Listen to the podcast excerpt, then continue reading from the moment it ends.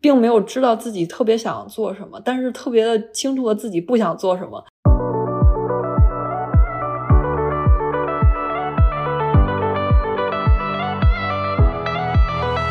也不是不留在建筑，是不做建筑设计师这个岗位了。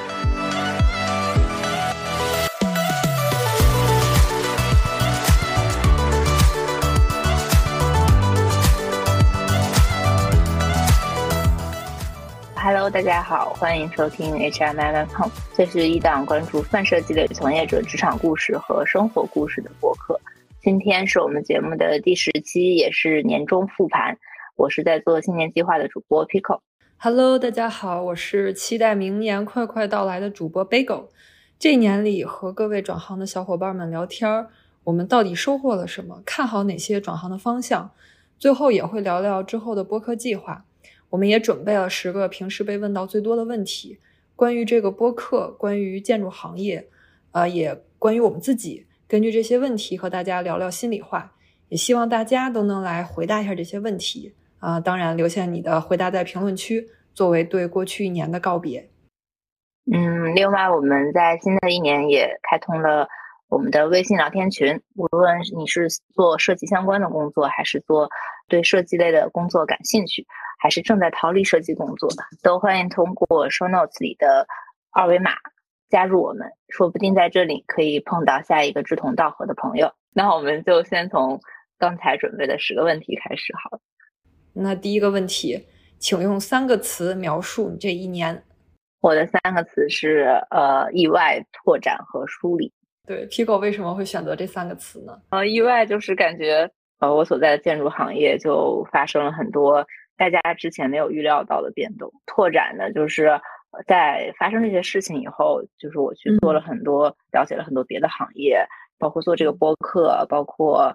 嗯，去很和很多新的朋友认识，我然后梳理就是就对之前发生的事情，因为有了新的视角，然后重新梳理了一下以前的事情。就我相信，通过这些梳理，我无论以后是继续做设计，还是说呃去做别的事情，都会有更成熟，或者是说有更完善的想法吧。我觉得，其实我觉得我跟你的有一些重合的地方。我的三个词是冲击、主动和珍惜。其实冲击可以对应到你说的意外。觉得从疫情开始，我就觉得生活有点变得怪怪的，总是听到坏消息。包括没想到建筑行业玩的这么彻底，我我就觉得呃这几年发生的事情，房地产的暴雷也好，然后脱口秀啊、教培啊这些行业的突然的消失也好，当然也没有完全消失了。整个我们这代年轻人都在承受一个行业的震荡期。主动是。这种冲击带来带给我的不完全是负面的东西，它其实留给你思考如何去主动出击，搭建自己的人生，而不是按照之前很多人走过的路或者设想好的路，就是很顺的走下去。所以也是一种机会吧，让你整个对自己的人生更主动一些。然后最后一个词珍惜，我会觉得不无论怎样，嗯，都珍惜身边的好的事，包括坏的事，我觉得都是很值得珍惜的事情。对，我感觉咱们俩的差不多，是这样。就对那个主动，我也是这样觉得。就是因为之前可能很多人大家都相对顺利，很少去主动的想自己要去争取一点什么，或者是自己要去改变一些什么。现在大家就不得不去想这些问题，是感觉是被推到台前了，你必须要去这么做了。然后第二个问题我来问，嗯，就探索离开建筑的这一年，你的生活发生了什么样子的改变？首先，我觉得两个比较重要的方面，一个方面是学会了养成了审视的习惯，然后第二个方面是开始学着真正去生活。第一个说养成审视的习惯，我之前从来没有怀疑过自己所做的事情是不是对的，在之前的不同的时间和环境之下，嗯，很轻易的找到这个时候做出的最优解是什么。你应该做出的最好的事情、最好的方向是什么？嗯，考研究生也好，出国也好，学任何的技能也好，学语言也好，你觉得生活方向非常简单，顺着这个去做肯定没有什么错。但是现在呢，就觉得好像给出最优解是一个很难的事情，很多事情都没有明确的答案，或者说答案变得很复杂，你就需要不停的去审视自己的选择到底是不是符合你当下最想做的事情，是不是最对的事情。这个是我觉得一个很重要的习惯。第二点呢，我想说，开始学着生活也是我之前是一个，我想象自己是一个应该把重心放在事业上，然后拼事业的这么一个人。但是逐渐 我会发现，事业没有那么重要，或者说，当你觉得事业不足以支撑你人生的全部的时候，应该有别的东西能支撑你人生的其他部分。所以我就真的很认真的在想。怎么生活，其实就是很简单的一些事情。我自己养植物、做饭，就是所谓的生命维持餐，就 也不算是什么好吃的，反正但是做嘛。然后规律的运动，包括做旅行计划，这些其实之前我几乎都很少做。说实话，嗯，我就想到一个相对诗意一点的表达，就是以前是短跑的状态，终点在就在那里，看你多快能跑到。然后现在从短跑变成了慢跑。然后终点消失了，或者说到处都是终点，取而代之的是周围出现了无数的好风景。然后你的速度变慢了，但是你感官收获的信息变多了，就是这么一个状态。我我其实我觉得意思是差不多的，就是就是一个是时间上的变化，以前可能在每天的八小时或者甚至八到十二小时都在公司。那其实就是被动的去，就不用思考我要干什么，然后都是公司去安排你做什么任务，你就去完成这个任务。我也是觉得，可能我的这辈子的人生重点就应该是在工作上。然后，但是今年就因为呃一些事情吧，然后就有很多的时间上的变动，然后不停的每个月可能你都不知道下个月会呃是什么样的安排，但是有很多的自主支配的时间，要自己去。安排这个时间的时候，就会发现有时候我会把自己安排的过满，就是我比上班还要忙。然后要不然就是发现哎，忘了想明天要做什么，然后发现第二天起来哎，不知道先做什么。安排自己的能力和时间上的管理的能力，就在这一年里就变了很多。然后第二个就是朋友，就是嗯，因为我我中间有一段时间，也就是情绪也很不好，就是因为整个行业的低迷呀，或者是周围的就是同事都。每天跟我抱怨和叹气，然后就，但是我就后来发现，就这一年，虽然我失去了很多，嗯，职场上的，呃，无论是呃机会也好，或者是收入也好，但是我我有了很多很多时间去见朋友，或者是去参加新的活动，对，是，而且可能你的朋友也跟你能同步了，所以你俩互相能见。如果他也很忙的话，可能也不容易见。对对，就是因为今年就各行各业都不太那个，大家都，而且不仅是有时间，而且大家都愿意出来了。就是无论就因为自己的行业就受到一些困境，大家都会出去说找找机会啊，或者去多沟通沟通，看大家的情况怎么样。是哎，这个这个观察，所以 City Walk 这么火，大家都出去 社交逛街。对，今年这种就是就等于说低成本的社社会活动都都很火，我觉得。第三个问题，你依旧想留在建筑吗？还是已经确定了转行的方向？我我相对确定了转行的方向，也不是不留在建筑，是不做建筑设计师这个岗位了。对，而且我觉得这是非常就是个人的事情，包括自己的能力，包括以后想做的事情或者生活状态。或以后发展的路径，这些都也包括大环境吧。综合考虑以后，我才也包括自己身边的机遇，时机也很重要。就还是决定先尝试一下，不做建筑设计师吧。因为如果说一旦我尝试的这些方向发现完全不适合我，发现完全不适合我的话，我还是有机会就是能回来做建筑的。对，是我觉得，因为这个技能又不是说你不用就会消失，可能你嗯几个月不用，你再回来其实也也还好。是是，说不定，而且说不定有别的感悟了呢。对于做设计而言，对，我和朋友也谈到，因为我们看就是做设计师的话，看设计的，嗯，这个眼光和其他行业可能就完全不一样，就也很想听听其他行业对于建筑或者对于整个设计的看法，或者他们的角度是怎么样的，也想去了解一下。我还挺有点感触的，因为。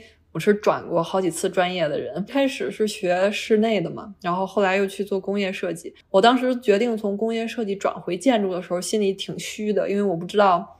自己就是这些能力还在不在？后来我又去学建筑设计之后，我甚至会觉得学工业设计那段时间对我对我做建筑帮助特别大。不管是对形体的造型的理解，嗯，我觉得最大的是讲故事的能力。你去分析用户，我反而觉得如果我一直留在建筑，一直在做设计，我不一定能能有这么深的，就是思维上的就是跳跃吧。对我也是这样觉得。嗯，就很多朋友就问我是不是。呃，就为什么就不干了？就干的还行吧，他就不干了。我说，哎，我我一般会跟他们说，完了，我的信仰崩塌了。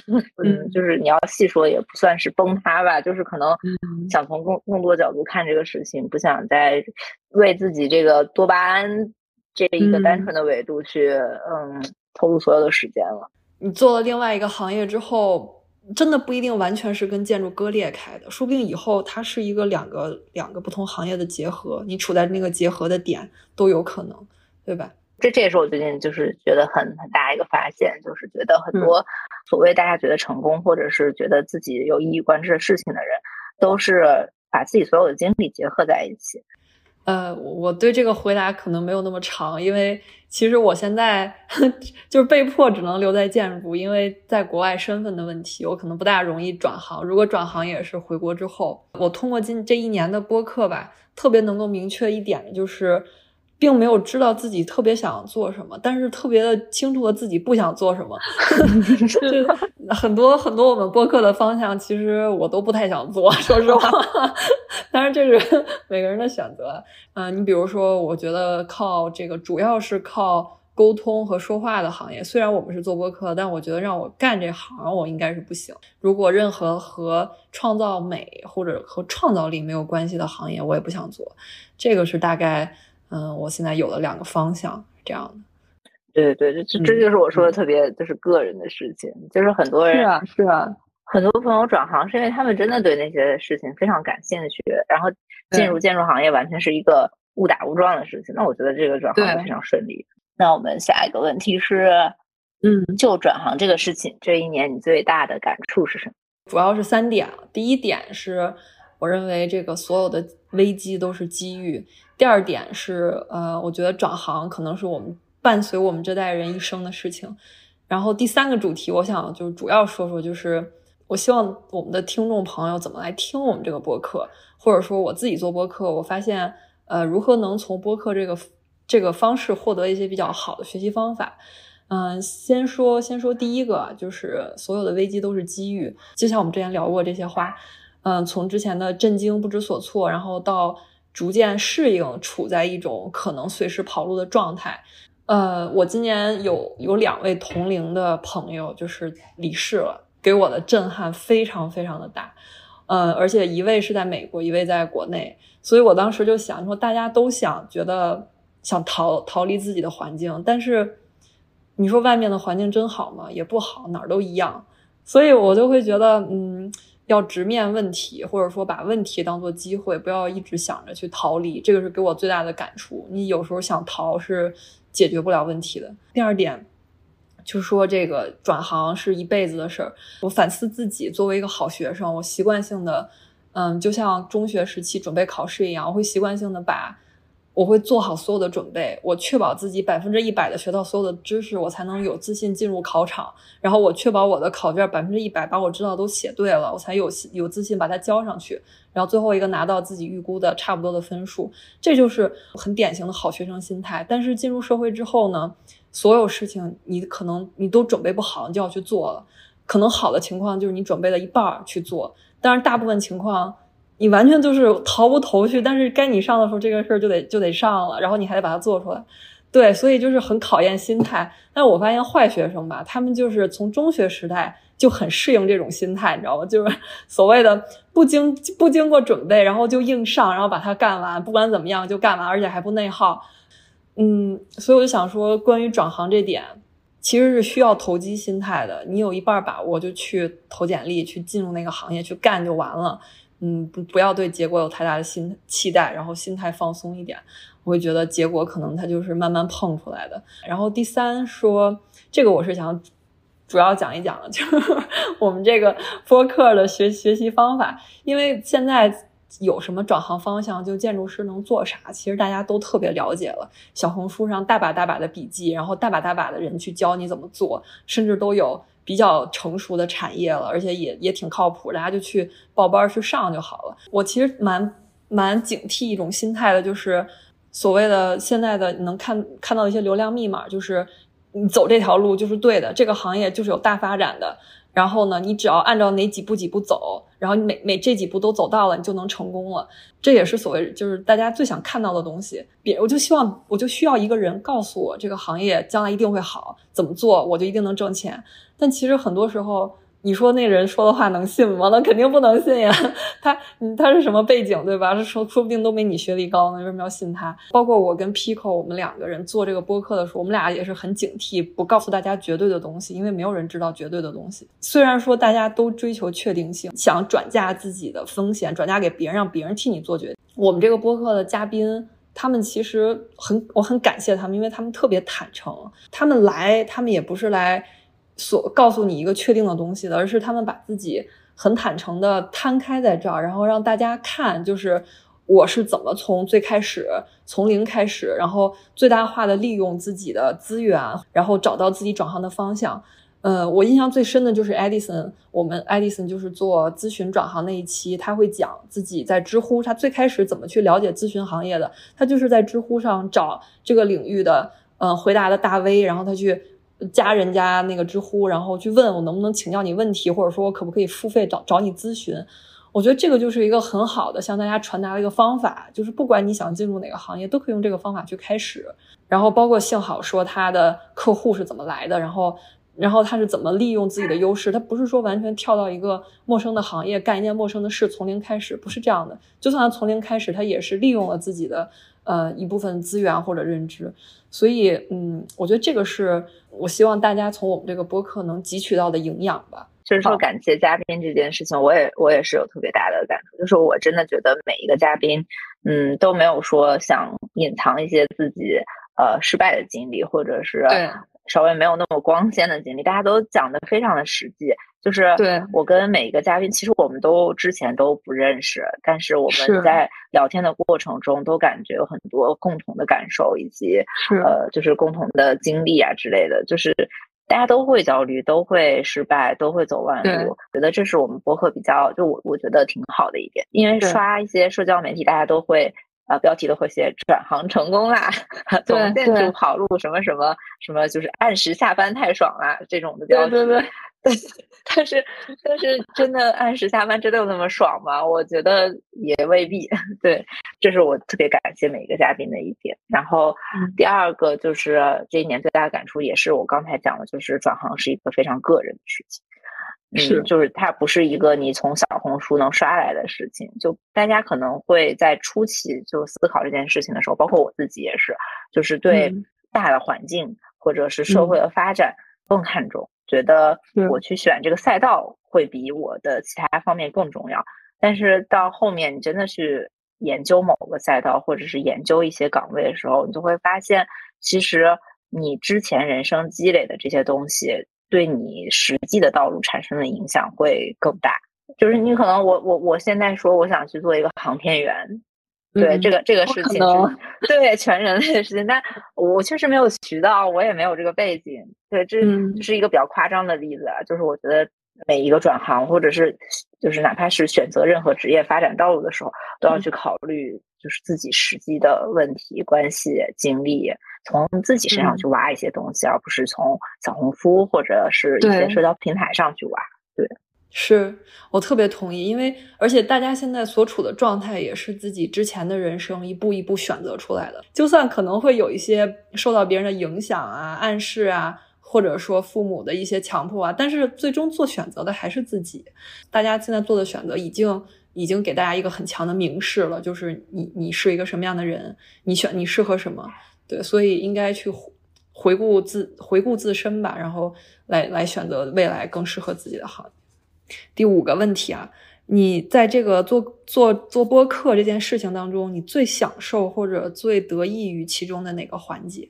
就其实我也是一个跟大家就每一个人一样，在在在找方向的人，所以我觉得做播客帮我能链接到了很多很多，对，就是。嗯，已经有一定经验的朋友，大家都会非常真诚的跟我分享他们的经验，呃，联系他们，然后知道一些新的信息也好，就是获得一些新的交流机会也好，就这是我个人私心上就是非常大的感受。另外就是还是信息差的问题，就是我觉得就像我刚才说，在初期的时候，可能我也会说在小红书上刷，哎，这个方向不错，哎，那个方向很火。然后我听了大家的故事，就是大家会帮我缩短这个探索的时间。就听了嘉宾的分享以后，我就会更快速的发现，就这个事情可能不是我之前想的那样。对，这是我得益最大的两点。是我很同意，因为做播客，因为节奏的问题，而且面对面的说话，总是能说出一些像比肯定是比小红书更深度一点的东西的。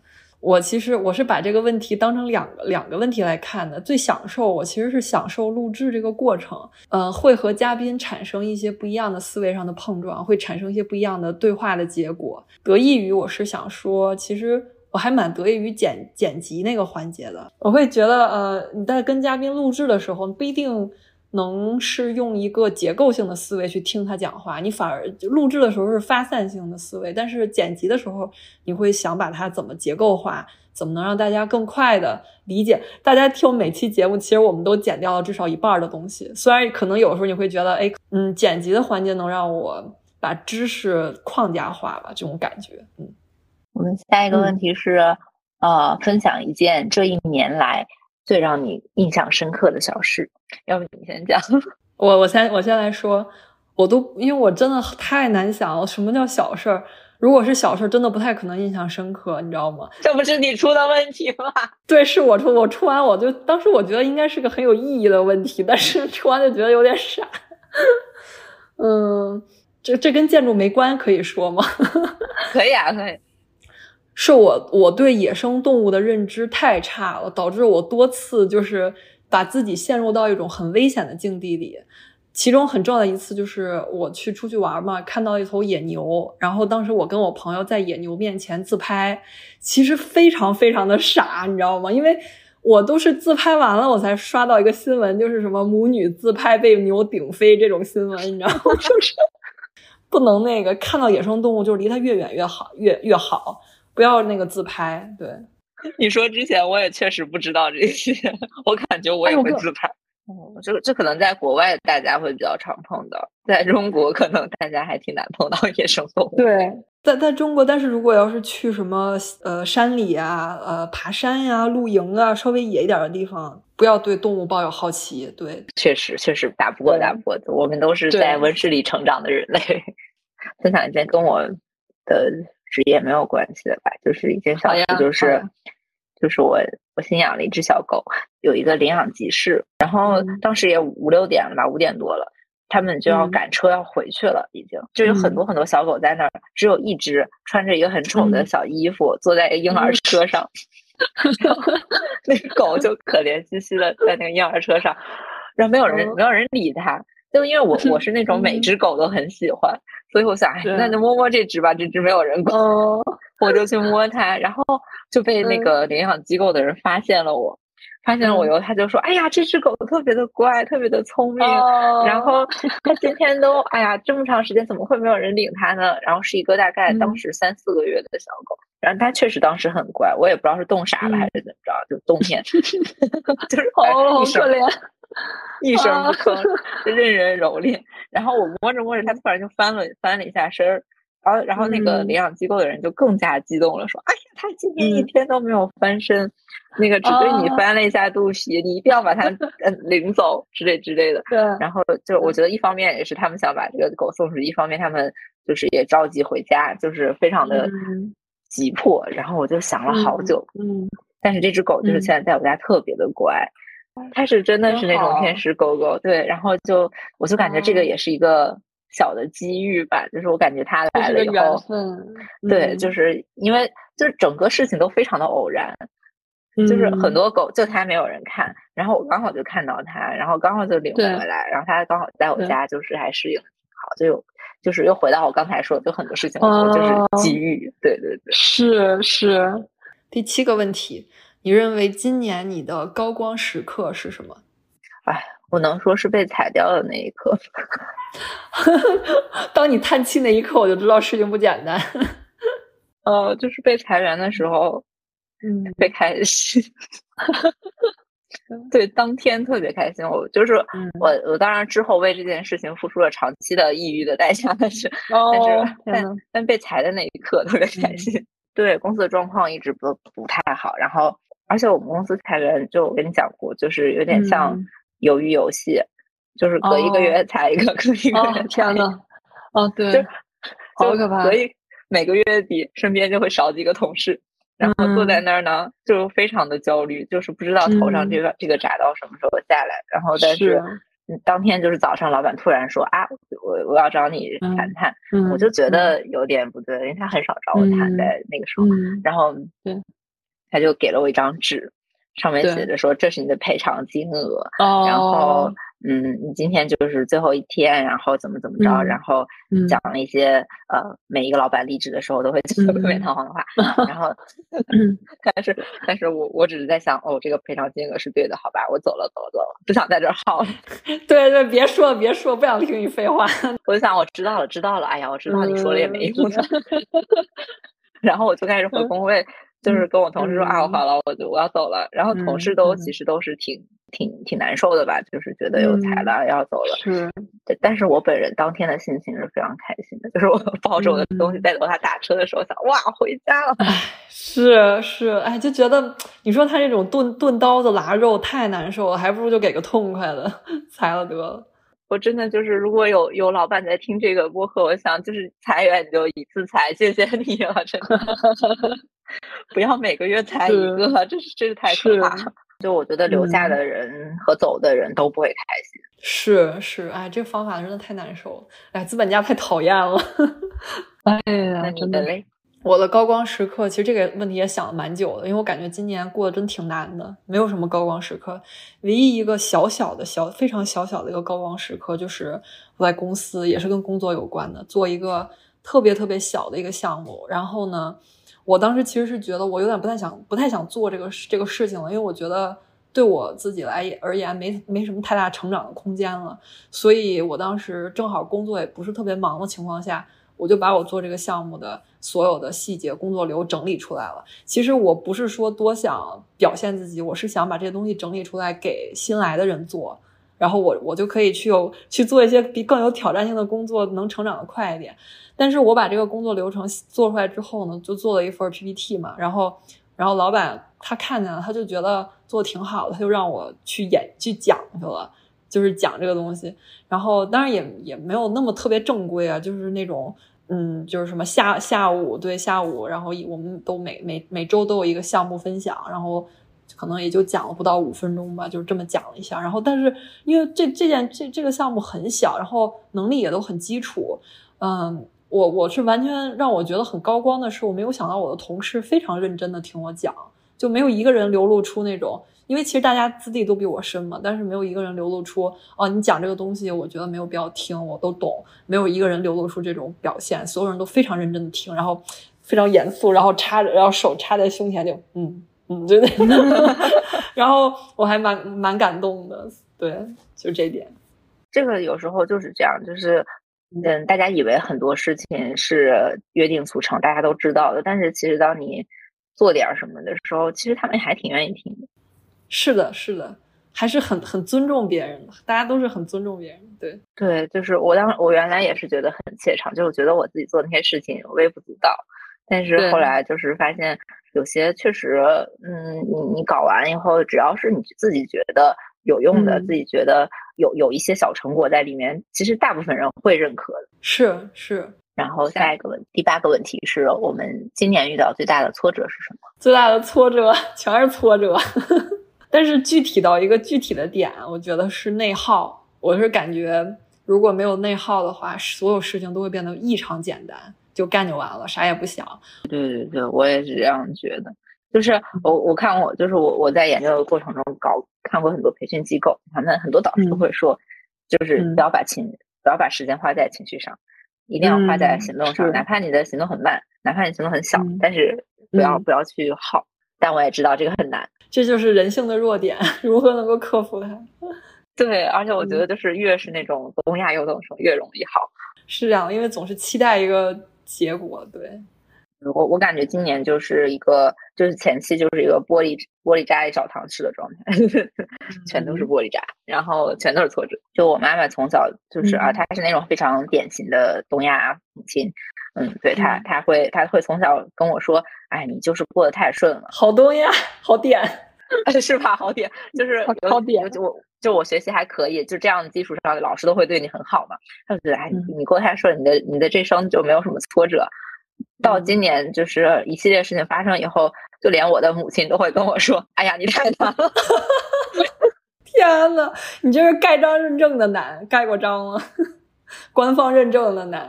我才确实觉得啊，今年是挺难的，是不是全全是挫折。然后最大的挫折，呃，就有一刻吧，就是我去面试，然后呃，几乎每一家都会问你的婚姻状况和你的年龄。哦，对，这这个事情是我之前，因为我之前一直在嗯外企，或者是我之前还年轻，就很少被问到这个问题。然后现在就是几乎大家都要问，而且大家都是认真的考虑说，你这个人如果是已婚未育，然后你一定会生孩子，就是我我我很理解，就是这些资本家心态，就是。嗯，如果你如果你就是一旦生孩子一休休起码半年起，确实是很大的就是成本支出，就是浪费。对，但是我另一方面就回头我想这个事情的时候，我又觉得，那现在大家的年龄就是都延，工作时时间都延长了，退休时间延迟了，然后社会逐渐老龄化了。对于男性和女性这个问题，大家已经讨论过很多了。就是现在我我觉得从工作能力上。已经几乎是在大城市是可以拉平的，就是我觉得男性和女性工作能力没有差那么多。那在这样的环境背景下，我就我真的很希望这些资本家能多想一想。唉，对，是吧？你那你不能说你就排除这个世界上一半的人的工作机会，对对吧？嗯，对，我觉得希望大家就能平衡这个事情吧。我特别特别希望，因为就作为一个我个人认为能力还可以，然后。如果说这个岗位双方都觉得匹配的话，那这件事情是不是能往后放一放？我也很不理解他们这种，我觉得他们就是对于女职场、对于女性的天然的一种歧视。你说，如果你有了孩子，那他们又会问。那你要不要生二胎？然后你有了二，现在三胎又开放了，说你有了二胎，他他们又问，那你要不要生三胎？那怎么我工作之前我得三个孩子都生完，我才你才能堵住你的嘴吗？难道我就是我？如果我十八岁毕业，那我就十八，我难道我大学三年，一年生一个，然后我二十四岁、二十三岁进入职场，我就很明确的告诉那个 HR，我已经有三个孩子了，你不要再问我。难道这样才是对的吗？对呀，而且就是我在想，他如果这个人有孩子，他必定要花。一些精力或者是很多精力去照顾这个孩子，那这样的话，难道就不是一个问题吗？我觉得，对啊，就是既然这个问题是一个永恒的问题，我觉得它就不应该是如此提前去考虑的一个问题，它的优先级，我在我的角度不不不应该是那么那么高，但是实际上就是，就我觉得这事这是很很。就对我来说很 sad 的一件事情，就每个人都会把这件事情想得很很往前。是我感觉就是这种职场把女性异化了，他就认为你天生的就不应该不应该结婚，不应该要孩子，不应该管家庭，只有这种状态才能在职场里进行，就是跟男性一起工作。所以我觉得，我觉得你可以考虑，但是他不应该是最先考虑的。是，就是就是你都不看我的履历，你也不看我的能力，你先问我说，哎，你是不是要生孩子？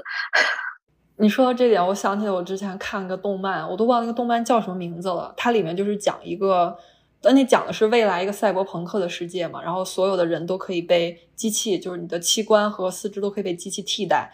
然后他们就发现做特殊工作的女性，然后被残忍的杀害。然后当时那个侦探就分析说是一个女性杀的。然后最后他们调查出是一个把子宫换成。机械的女人杀的，然后为什么那个女人要把自己的子宫换成机械？因为她曾经在竞在工作上被她的竞争对手一个男性，然后整理出了她的一份表，那个表是什么呢？就是她的月经周期和她的工作表现的相关图的一个表，好过分呢！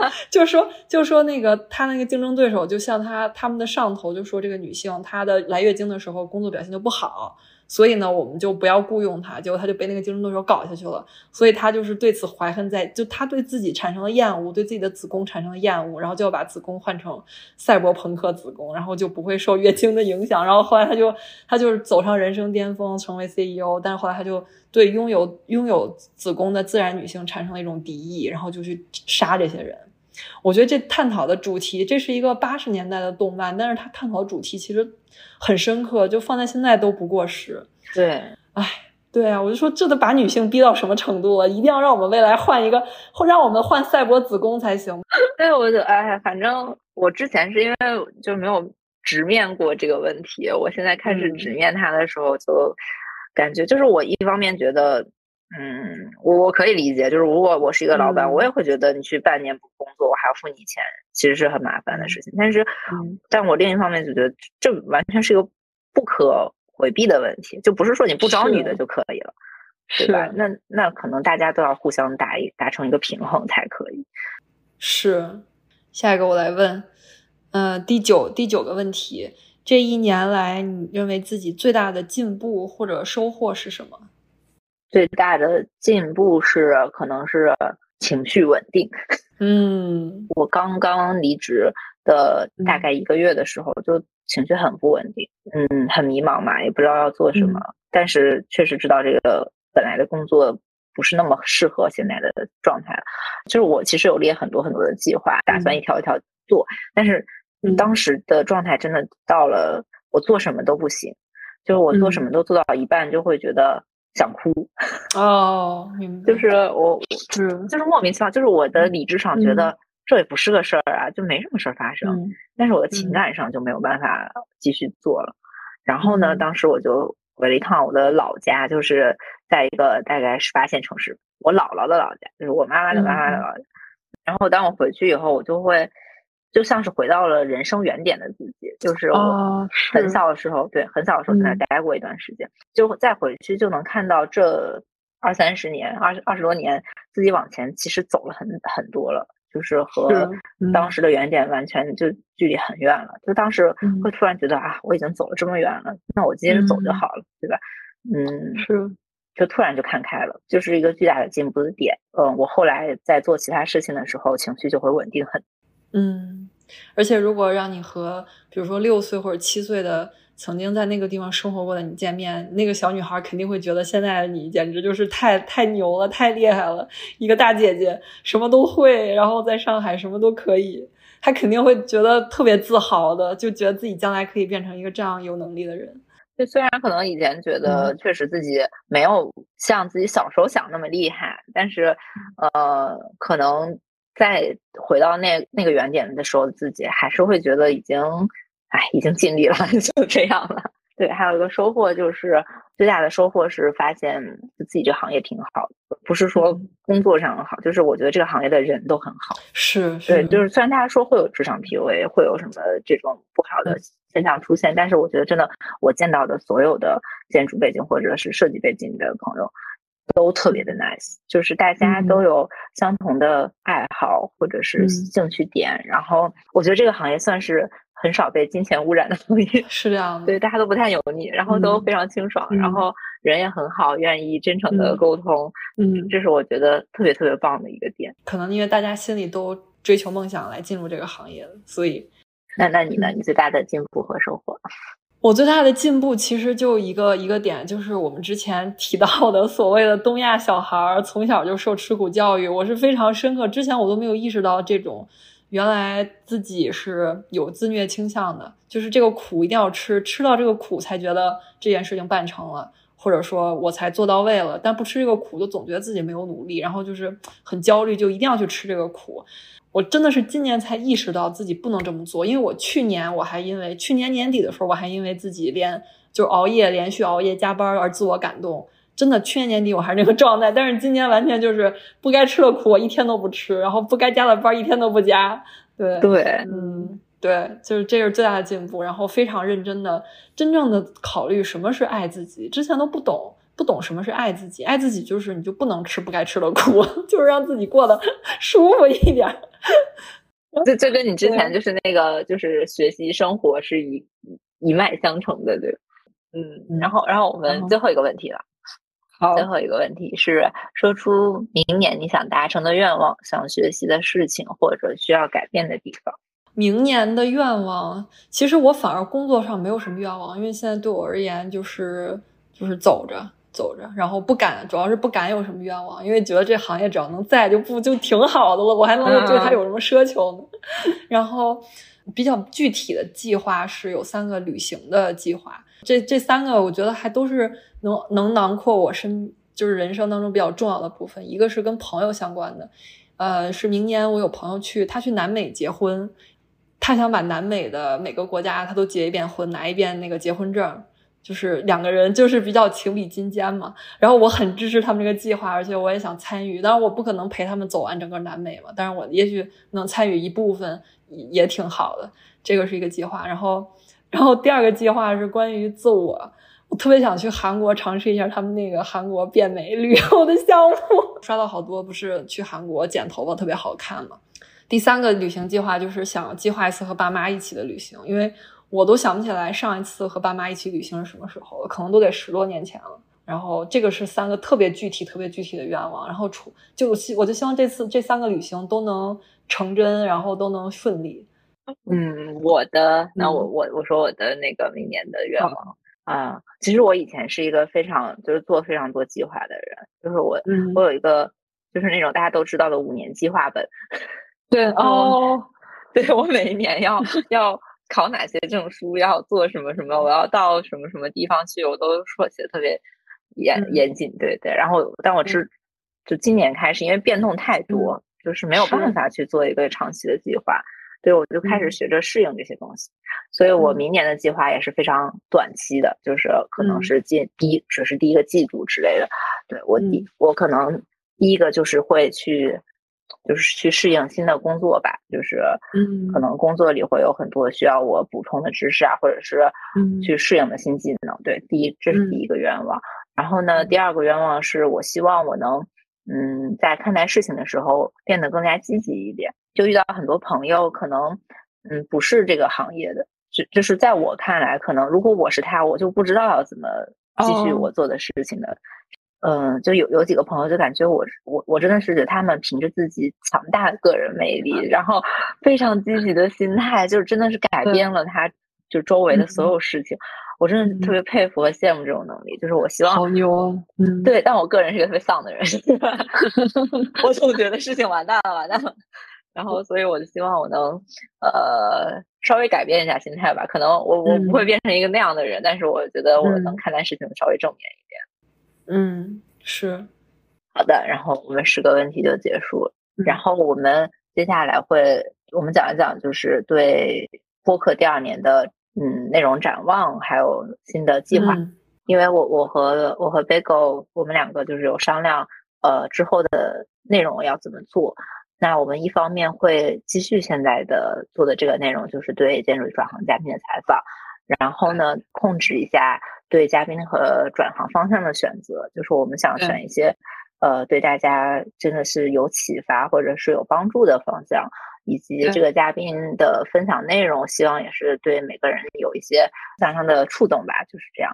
啊，然后我们还想增加一些新的节目内容。对，我们是想开开一个新的板块，叫这个泛设计职业发展。这个方向，所以它就不局限在建筑，它可能是涵盖所有的设计的方向，服装也好啊，产品也好啊，室内也好啊。或者也许是我们意想不到的设计的方向，或者说是设计师他在不做设计这个行业之外，他有怎么样的职业发展的选择？他又开创了自己怎么样的副业？可能做自己的品牌，或者是……但是我们始终是想聚焦到他是怎么利用自己这个设计的这个优势这一点的。所以我们的整个的重心还是在是泛设计这上，可能是基于大部分人的这个基础能力来做的这个职业发展。对，所以我们把那个刚开始的开场白，大家应该能听到，就是改成了关注泛设计类的从业者的职场生活故事，这样。对，然后我们的，但是我们的形式还没有，基本上没有变，我们还是说两位主播加一个嘉宾这样二对一的采访的形式。呃，但是我们也在考虑有什么样的，怎么能够增加这个采访形式，能扩展一下采访形式，让大家能听起来。更能注专注力能更强一点，但是我们也在考虑如何改改善一下我们采访的形式。大宝，如果大家说你们在听的时候哪一块感受不好，我非常希望大家能够直接的告诉我们，私信也好，留言也好，我们是真的很想把这件事情做好，然后很想听到大家的声音。嗯，就是还是微信群，就是大家如果呃，想想跟我们交流的话，我希望大家能就是加入这个听友群，然后跟我们多反馈。就是我觉得我们收到反馈越多，我们才能呃更好的就是改善这件事情，然后我们互相帮助嘛。对，对对，不要大家不要吝惜自己的语言，多和我们聊天，多和我们沟通。对对对，大家应该，我觉得大家可能聊着聊着话，会发现大家都差不多。对对对，大家经历的困境啊都差不多，其实。然后最后一点，呃，内容就是我们可能会就是在主线是可能是刚才我们讲的那两两种采访方方式，然后我们可能也会针对一些呃设计类的话题，比如说近期大家很关注的 AI，就也有朋友问我，就 AI 在你们建筑领域里有没有什么呃应用啊，或者是一些。嗯，大家比较关注的设计类的话题吧，我们可能也会做一些讨论的节目。嗯，是，呃，包括我们对设计的相关的发生的一些新闻也好啊，然后比较热点的事情也好啊，我们都会开展一些节目进行讨论，也可能请嘉宾，或者也可能就我和 Pico 我们两个人聊一聊自己的想法。希望大家继续关注我们。对，希望大家不要因为我们不做，或者说不只做建筑师转行就不关注我们了。希望大家能。我希望我们能继续给大家带来就是利他性的内容吧。希望，因为我们的初衷也是希望可以帮助到大家，某种某种程度上。对，嗯，对，就之前有那个朋友说在小红书联系我说问能不能就是联系某位嘉宾，就是我们俩都特别的开心，就是真的帮到一些朋友。对，是建立起这个连链接真的很好。嗯。那我们今天内容大概就是这些，然后祝所有人新年快乐！我们可能会在年底发这一期，祝大家新的一年都心想事成。